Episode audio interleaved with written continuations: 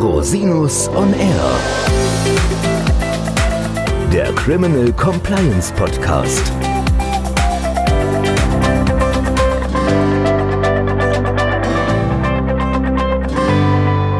Herzlich willkommen zum Criminal Compliance Podcast.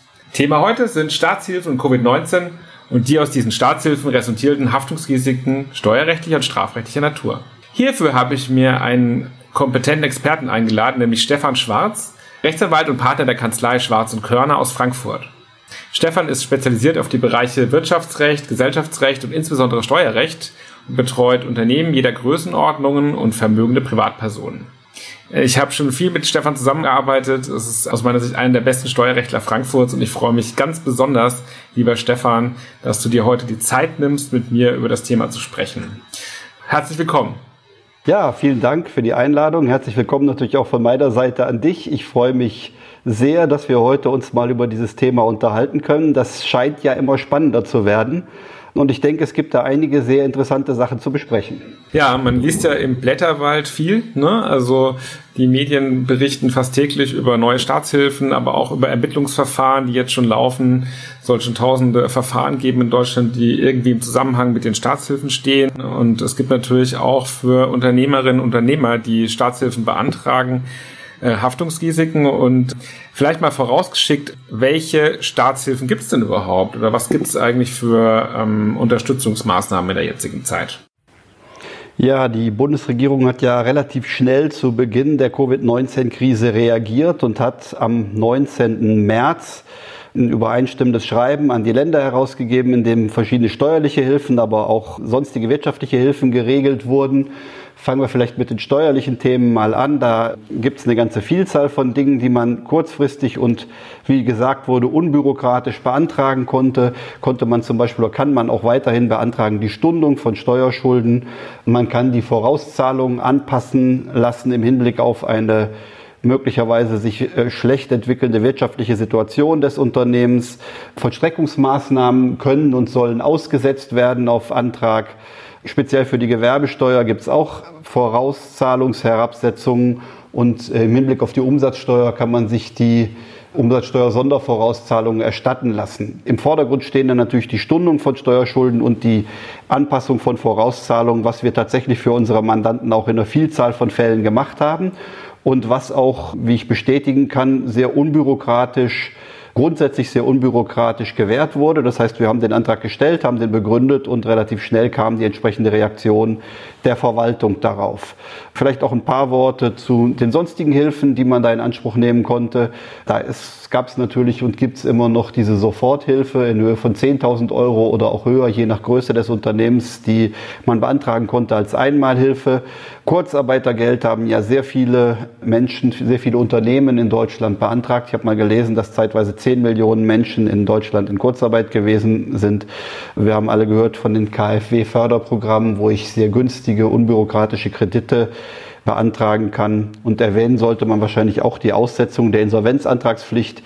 Ich konnte, also kann also, wenn ich eigentlich zahlungsunfähig war oder Zahlungsunfähigkeit drohte, kann ich meinen Insolvenzantrag hinausschieben und musste jetzt erstmal den Antrag nicht stellen. Das ist eine Vielzahl von Möglichkeiten zur Hilfe. Mhm. Das gilt aber alles nur für den Fall, dass man von Covid-19 konkret betroffen ist. Es gibt ja auch noch die Möglichkeit, Gelder zu beantragen nach dem Infektionsschutzrecht, insbesondere dann, wenn eine Quarantäne angeordnet wurde, also wegen behördlicher Anordnungen sozusagen, den Betrieb einzustellen. Da kann man sich ja auch Hilfen zahlen lassen, zum einen für Mitarbeiterinnen und Mitarbeiter, die quasi so eine Anordnung bekommen haben, aber auch gibt es wohl auch Hilfen für Homeschooling-Themen und solche, solche Bereiche. Dem allen zugrunde liegt, wenn ich das richtig sehe, jedoch der Punkt, dass natürlich all das auch durch Covid-19 ausgelöst sein muss. Also wenn ich eine Zahlungsstockung habe, weil ich, weil mein Geschäft nicht gut läuft und jetzt kommt mir noch Covid-19 dazwischen, heißt es ja nicht zwingend, dass ich keinen Insolvenzantrag stellen muss oder dass ich eine Hilfe beantragen kann. Sehe ich das richtig?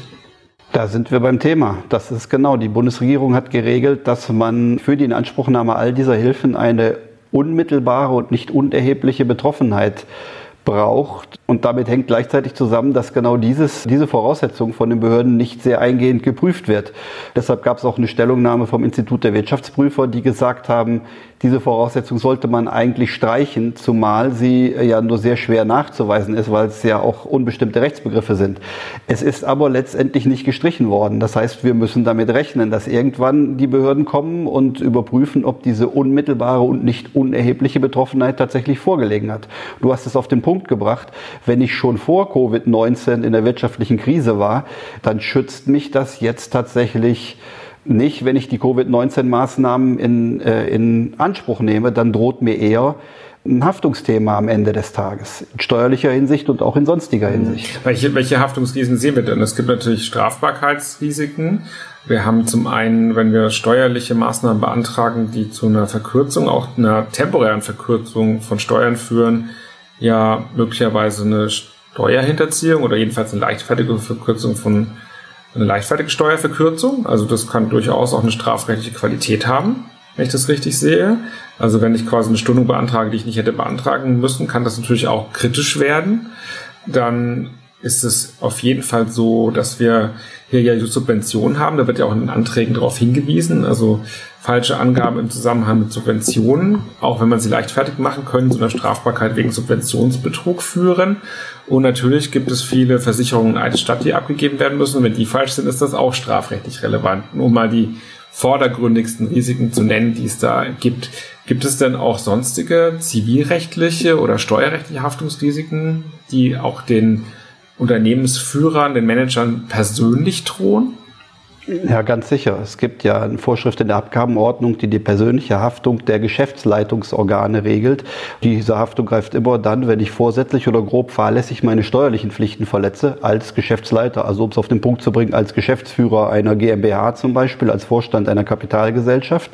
Wenn ich falsche Angaben mache und leichtfertig irgendwelche Hilfen oder steuerliche Erleichterungen mir erschleiche, sage ich mal, und am Ende des Tages kommt es zu einem endgültigen Steuerausfall und ich muss dann im Jahr 2021 Insolvenz anmelden und irgendwelche Steuern werden nicht gezahlt, dann halte ich es für sehr wahrscheinlich, dass das Finanzamt äh, mit Haftungsbescheiden kommt und den Geschäftsführer persönlich in Haftung nimmt. Und das ist auch gleich wieder das Stichwort. Persönlich bedeutet, ich hafte mit allem, was ich habe. Ich habe keinerlei Schutz durch die Hülle der GmbH, der Kapitalgesellschaft, sondern ich muss mit meinem privaten Vermögen für mögliche Steuerausfälle der Gesellschaft einstehen. Mhm. Hattest du nicht erwähnt, es gab sogar ein Schreiben, wo das Finanzamt explizit darauf hingewiesen hat, dass man quasi auch die entsprechende Liquidität später vorhalten muss und andernfalls eine Haftungsinanspruchnahme in Betracht kommt?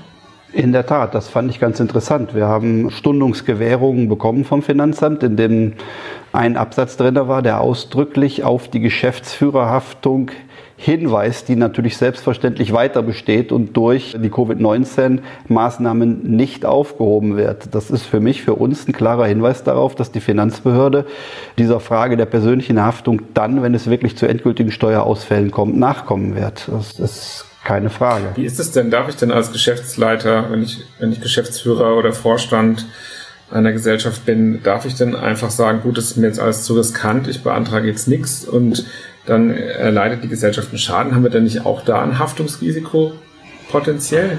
Das haben wir andersrum genauso. Natürlich muss ich als Geschäftsleiter auch sorgfältig und ordnungsgemäß meine Pflichten erfüllen im Hinblick auf den Schutz der Gesellschaft. Also da, wo die Maßnahmen geboten sind, muss ich sie auch beantragen, weil ich sonst andersrum durch eine mögliche Unterlassung auch wieder in eine Haftung kommen kann. Da sind wir mehr in der Geschäftsführerhaftung, die sich aus dem Zivilrecht ergibt, nicht in der steuerlichen Haftung. Aber da trifft mich die persönliche Geschäftsführerhaftung. Wenn mir da ein Vorwurf gemacht werden kann, kann ich auch da in die Haftung genommen werden. Das ist also eine üble Konstellation, in der sich die Geschäftsführungsorgane befinden. Es bestehen quasi Haftungsrisiken auf allen Seiten. Die Strafbarkeitsrisiken betreffen natürlich auch die Individualperson persönlich, nicht das Unternehmen. Das kann als Annex haften unter Umständen mit einer Verbandsgeldbuße oder einer Einziehung. Aber das sehe ich hier wahrscheinlich nicht so, dieses Risiko. Also es gibt quasi, es geht quasi auch um die persönliche Haftung. Was kann man denn tun, um sich davor zu schützen oder diese Risiken zu minimieren? Was ist denn da ein guter Weg? Ja, wir empfehlen da unseren Mandantinnen und Mandanten eine ordentliche Dokumentation. Also man muss sich die wirtschaftliche Situation des Unternehmens anschauen, muss es dokumentieren Und wenn es ordnungsgemäß dokumentiert ist, kann ich es auch dem Finanzamt vorlegen. Das vor allem vor dem Hintergrund, das sagen wir auch immer, die Zahlen sieht das Finanzamt sowieso irgendwann. Die Buchhaltung kann ich irgendwann oder muss ich unter Umständen irgendwann vorlegen. Deshalb ist es sinnvoll, jetzt eine wirtschaftliche Planung für die nächsten Monate zu machen. Und wenn sich daraus Umsatzeinbußen ergeben, dann kann ich auch mit gutem Gewissen die Hilfen beantragen. Wenn das zeigt oder wenn diese Planung zeigt, dass meine Umsätze stabil bleiben werden, dann würde ich nicht dazu raten, irgendwelche Hilfen zu beantragen, weil man dann in das Haftungsrisiko läuft, sogar ins Strafbarkeitsrisiko. Ja. Ich habe auch tatsächlich mit Mandanten und Steuerberatern gesprochen zu dem Thema. Und es gibt tatsächlich auch Krisengewinner, die dann trotzdem den Impuls haben, aus einer Angst heraus oder aus einem, die anderen kriegen es ja auch. Das ist ja so eine Haltung, die nicht unbedingt fernliegend ist. Die anderen kriegen Geld, ich will auch Geld. Aber so einfach ist es halt nicht. Also man muss da schon im Einzelfall gucken, weil, wie du schon richtig sagst, ein Blick in die Buchhaltung und aufs Konto und auf den Kassenbestand der jeweiligen Periode wird dem Finanzamt oder sonstigen Ermittlungsbehörden zeigen, wie die tatsächliche Situation war. Ja. Das kann ich bestätigen. Wir haben auch Mandantinnen und Mandanten gehabt, die mit der Haltung zu uns gekommen sind, das will ich auch mal mitnehmen. Äh, beantragen Sie das mal. Wo wir dann gesagt haben, naja, wir wollen erst mal sehen, wie sehen die Zahlen denn aus und dann machen wir das gerne, aber nicht einfach ins Blaue hinein. Das trifft es völlig. Was passiert denn, wenn das Kind in den Brunnen gefallen ist? Äh, sagen wir mal so, irgendjemand hat aus einem Impuls, aus einer Angst heraus einen Antrag gestellt, ist auch alles bewilligt worden, man hat Kurzarbeitergeld beantragt, obwohl niemand in Kurzarbeit gegangen ist und alle voll weitergearbeitet haben. Was machen wir da? Was kann man da tun? Das muss man natürlich im Einzelfall entscheiden, aber vom Grundsatz her ist es immer sinnvoll, dann auf die Behörden zuzugehen. Also wenn man irgendwann merkt, das war vielleicht ein Fehler, gibt es verschiedene Wege, an die Behörden heranzutreten, an die Finanzbehörden mit einer Berichtigungserklärung, was relativ unproblematisch möglich ist. Im schlimmsten Fall sogar mit einer Selbstanzeige. Das wird man sehen, wie sich das entwickelt. Aber gar nichts zu tun und einfach abzuwarten, ist sicherlich nicht die beste Empfehlung in so einer Situation. Ja. Kann natürlich passieren, dass ein Ermittlungsverfahren angestoßen wird oder eine steuerliche Untersuchung. Da sollte man gut vorbereitet sein. Ich bin völlig bei dir. Häufig empfiehlt sich da proaktives Vorgehen. Also jedenfalls bei Finanz- und Sozialbehörden habe hab ich da gute Erfahrungen gemacht. Wenn es dann tatsächlich mal dazu kommt, dass ein Ermittlungsverfahren eingeleitet wird und eine, zum Beispiel auch eine Durchsuchung stattfindet, ist es natürlich zwingend erforderlich, da sofort einen Experten hinzuzuziehen, einen Anwalt, um die möglicherweise die Situation in den Griff zu bekommen. das ist nichts, was man irgendwie alleine dann handhaben sollte.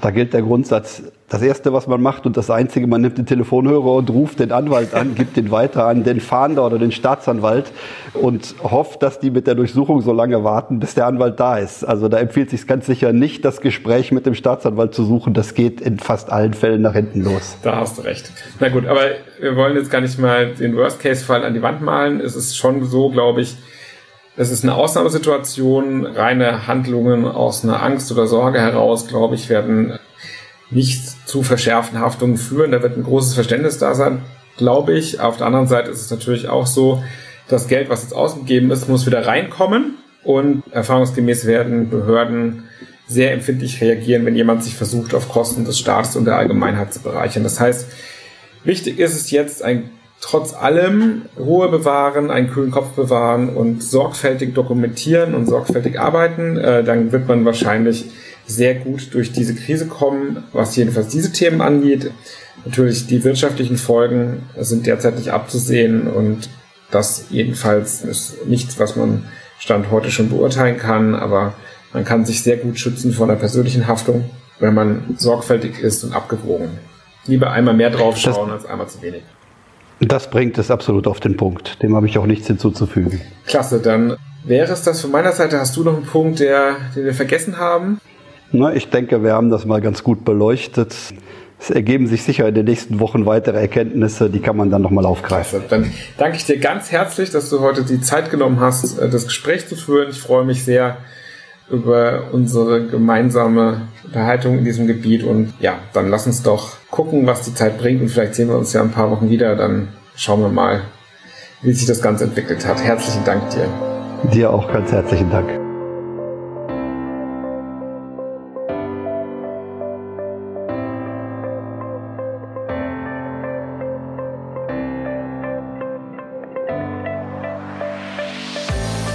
Danke, dass Sie die Folge gehört haben. Wenn sie Ihnen gefallen hat, freue ich mich über eine positive Bewertung bei iTunes. Falls Sie bei Rosinus und R immer auf dem Laufenden bleiben wollen, abonnieren Sie den Podcast ganz einfach auf einer der einschlägigen Plattformen. Bis zum nächsten Mal. Ich freue mich auf Sie. Der Podcast stellt lediglich einen allgemeinen Überblick über rechtliche Themen dar und ersetzt selbstverständlich keine Rechtsberatung zu konkreten Fragestellungen im Einzelfall. Bei Fragen wenden Sie sich an Rechtsanwältinnen und Rechtsanwälte Ihres Vertrauens, natürlich auch gerne an uns. www.rosinus-on-r.com oder unter www.rosinus-partner.com.